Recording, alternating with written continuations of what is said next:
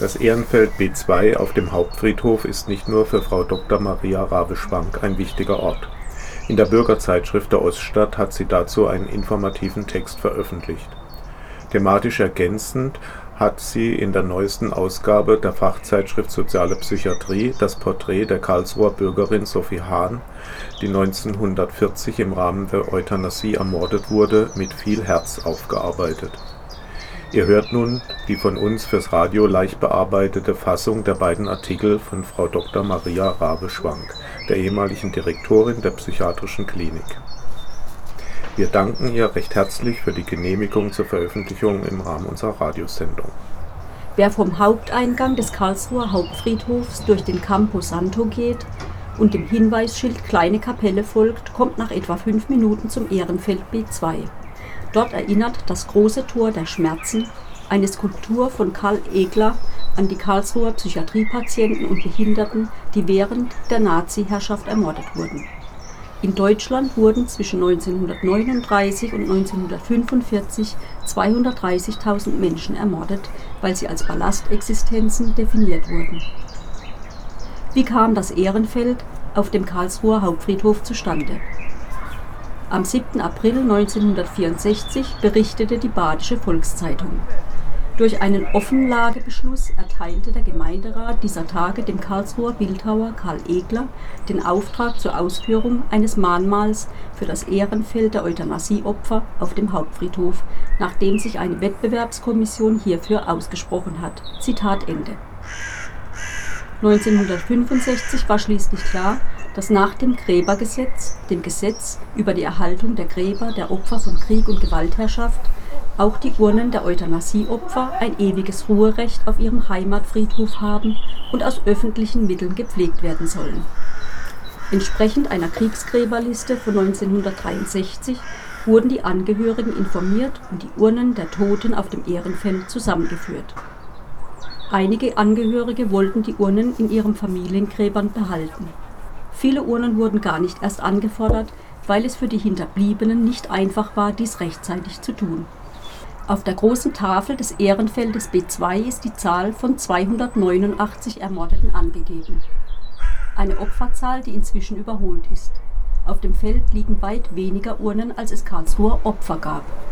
Frau Rabe sagt, wir haben in unserem Gedenkbuch gegen die Macht des Vergessens 372 Karlsruher Opfer mit Namen benannt. Sie stammen aus der Zeit der zentral aus Berlin organisierten T4-Aktion, die im August 1941 endete. Inzwischen wissen wir, dass in der dezentralen Phase, also zwischen 1941 und 1945, zusätzlich etwa ebenso viele Menschen umgebracht wurden, allerdings dann nicht durch Gas, sondern durch Überdosierung von Medikamenten, grobe Vernachlässigung bei körperlichen Krankheiten und Verhungern lassen sowie tödlich verlaufende Experimente. Die Namen der Karlsruher Bürger aus dieser zweiten dezentralen Phase sind bisher nur teilweise bekannt. Eine Arbeitsgruppe der Deutschen Gesellschaft für Soziale Psychiatrie DGSP hat seit 2012 die Karlsruher Opfer gesucht. 2020 wurden 372 Karlsruher mit ihrem Namen im Buch Gegen die Macht des Vergessens veröffentlicht Dabei zeigt sich beim Vergleich der sogenannten Kriegsgräberliste von 1963 mit den Dokumenten aus Graveneck und Hadamar, dass Todesart, Todesdatum und Todesort häufig gefälscht waren. Dieser Betrug mit fernab gelegenen Todesorten sollte die Familien davon abhalten, nach ihren Angehörigen zu suchen und vor allem sollten diese Täuschungsmanöver verhindern, dass Misstrauen aufkam über die vielen unerwarteten Todesfälle in den Heil- und Pflegeanstalten.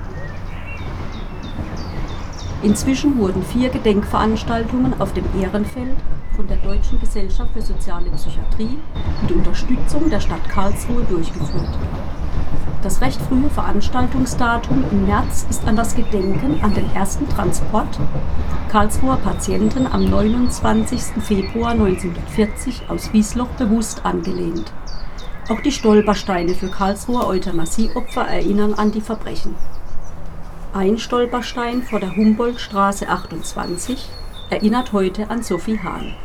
Eine Büroangestellte der Stadt Karlsruhe, die als seelisch Kranke 1935 zwangssterilisiert und 1940 in Graveneck vergast wurde. Auch die Urne von Sophie Hahn ist namenlos unter dem Rasen des Ehrenfeldes auf Platz 121 bestattet. Die Urne kam angeblich aus Hartheim. Sophie Hahn war nie in Hartheim gewesen. Die Familie wurde über Todesursache, Todesort und Todesdatum belogen. Die Familien der Toten erfuhren erst langsam und viel später von diesem Betrug. Außerdem wurden sie im Bundesentschädigungsgesetz von 1956 nicht wie die anderen NS-Opfer entschädigt. Und die Täter der nationalsozialistischen Verbrechen kamen teilweise wieder in leitende Positionen in der Psychiatrie. Das alles hat sich eingegraben in die Erinnerung der Familien und wirkt auch heute noch nach. Und wegen dieser Täuschung, Missachtung und Entwertung wurde in den Familien lange über die Toten geschwiegen. Die Veranstaltung am 6. März 2021 hat gezeigt, dass viele, auch junge Menschen und unser Oberbürgermeister deutlich nie wieder sagen zu den ungeheuerlichen Verbrechen von damals. Die Stigmatisierung und Entwertung von seelisch Kranken, Behinderten und Menschen mit ungewöhnlichem, andersartigem Verhalten wollen wir im Alltag vermindern. Auf dem Ehrenfeld B2, so hoffen wir erstens, können Betroffene sich an einem Ort der Stille erinnern und vielleicht auch andere Angehörige treffen. Dazu wurde zusammen mit dem Friedhofsamt fünf neue Bänke aufgestellt. Zweitens finden Treffen mit Angehörigen, Hinterbliebenen und Interessierten statt, um das Gedenken an die Toten wachzuhalten und weitere Pläne für die Gestaltung des Ehrenfeldes zu entwickeln. Die Veröffentlichung und Würdigung der von uns veröffentlichten Namen der Toten auf dem Ehrenfeld B2 könnte ein nächster dritter Schritt sein. Nun folgt das Porträt von Sophie Hahn, deren Schicksal eben schon kurz angesprochen wurde. Frau Dr. Maria Rabe-Schwank hat in der neuen Ausgabe der Fachzeitschrift Soziale Psychiatrie ihr Porträt veröffentlicht. Vor der Humboldtstraße 28 in der Karlsruher Oststadt liegt ein Stolperschein mit dem Text Hier wohnte Sophie Hahn, Jahrgang 1896, eingewiesen 1923, Heilanstalt Illenau, verlegt 17.06.1940, Grafeneck, ermordet 17.06.1940, Aktion T4. Frau Dr. Rabe-Schwank schreibt. Sophie Hahn interessierte mich zuerst durch den Stolperstein an meinem früheren Schulweg. Mir gefiel auch das Foto einer selbstbewussten, eher verschlossen wirkenden, aktiven Frau, die überhaupt nicht dem damaligen Ideal der deutschen Frauenmutter entsprach. Sophie Hahn war als Büroangestellte bei der Stadt Karlsruhe beschäftigt und gehört zu den Karlsruher Euthanasieopfern. Mit 27 Jahren wurde Sophie Hahn 1923 erstmals in die Heil- und Pflegeanstalt Illenau eingewiesen und 1934 gegen ihren ausdrücklichen Willen sterilisiert. Ihre Selbstbehauptung gegen alle Entwertungen, die ihr zugefügt wurden, zieht sich als roter Faden durch die Krankengeschichte.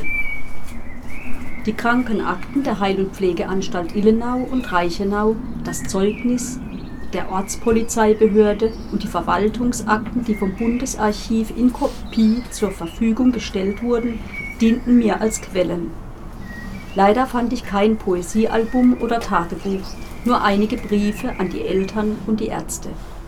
Die Aufzeichnungen ihrer Ärzte in der Heil- und Pflegeanstalt Illenau sind ausführlich, sie schildern, wie sehr sie unter ihrer Krankheit litt und zeigen Interesse an der Patientin. Sophie Hahn wurde am 23. Februar 1896 in Karlsruhe geboren.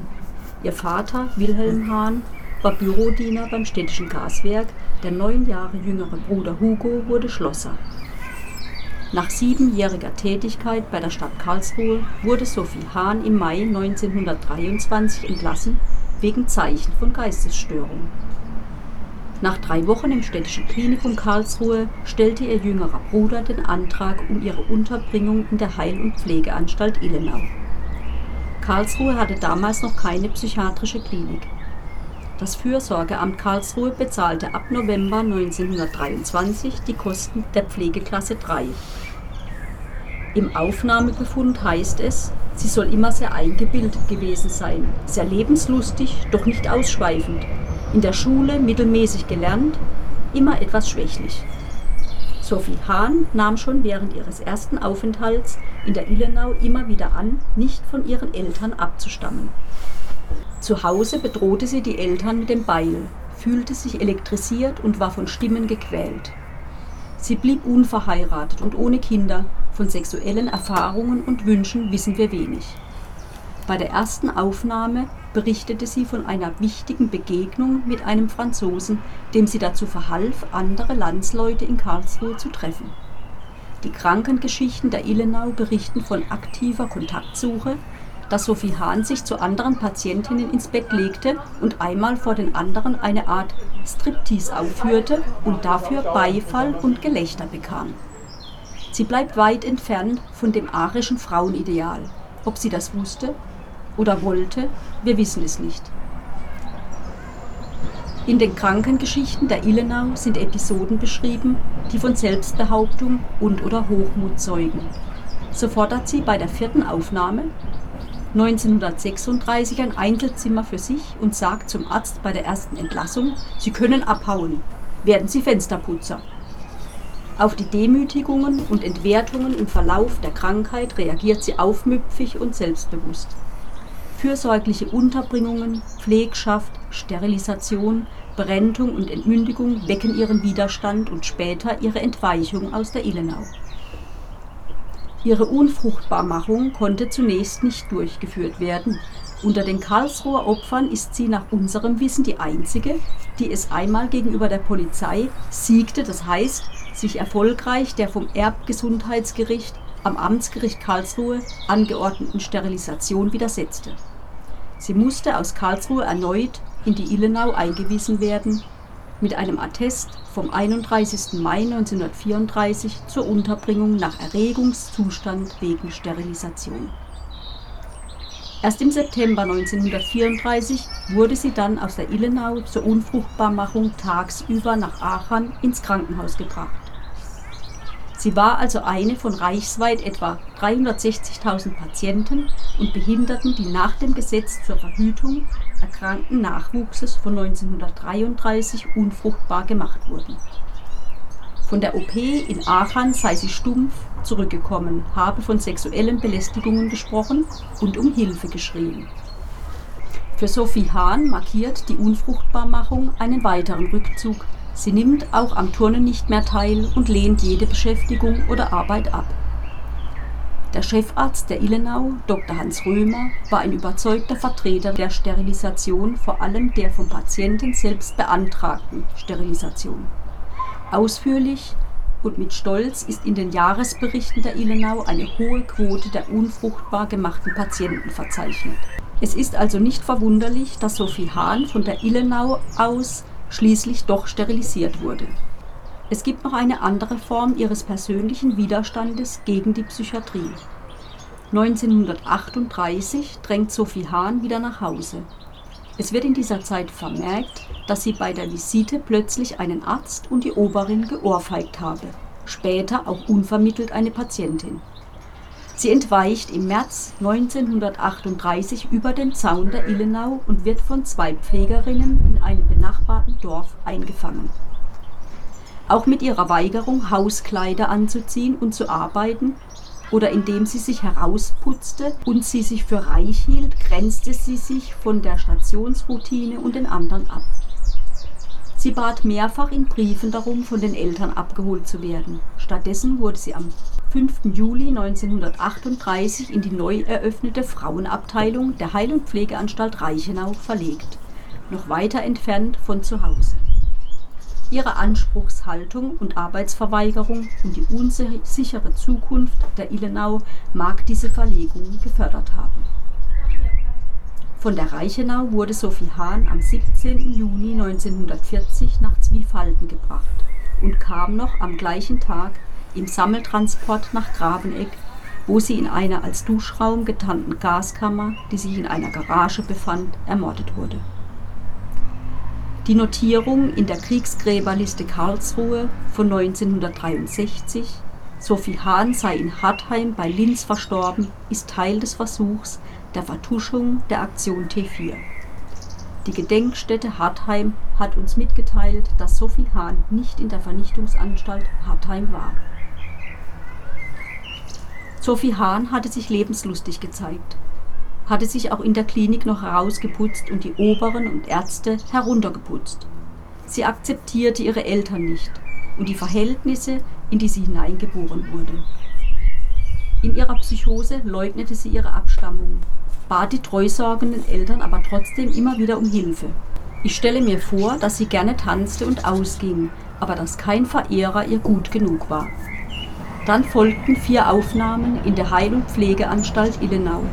Auf ihr Drängen hin wurde sie mehrfach von den Eltern abgeholt, auch gegen ärztlichen Rat. Schließlich hatte Sophie Hahn als ledige Frau gewusst, dass sie durch die Sterilisation weiter entwertet wird und sich mit aller Kraft und zunächst erfolgreich dagegen gewehrt. An diese Frau, die sich mit ihrer engen Familiensituation nicht zufrieden gab und für ihr eigenes Leben kämpfte, soll hier erinnert werden. Über die Aufarbeitung der Geschichte der Karlsruher Euthanasieopfer haben wir in unseren Sendungen des Öfteren berichtet zuletzt im März 2020 über die Vorstellung des Buches Gegen die Macht des Vergessens – Ein Gedenkbuch für die Karlsruher Euthanasieopfer der Aktion T4. Das Buch wurde herausgegeben von Maria Rabe-Schwank, der DGSP-Gruppe Karlsruhe und dem Stadtarchiv Karlsruhe. Das Buch ist in jeder Buchhandlung zum Preis von 10 Euro erhältlich. Unsere bisherigen Beiträge zu diesem Thema könnt ihr auf der Internetseite des Querfunks nachhören. Im Menüpunkt Sendungen findet ihr unsere Sendung Locker, unser Sendearchiv, dann weiter unter Locker links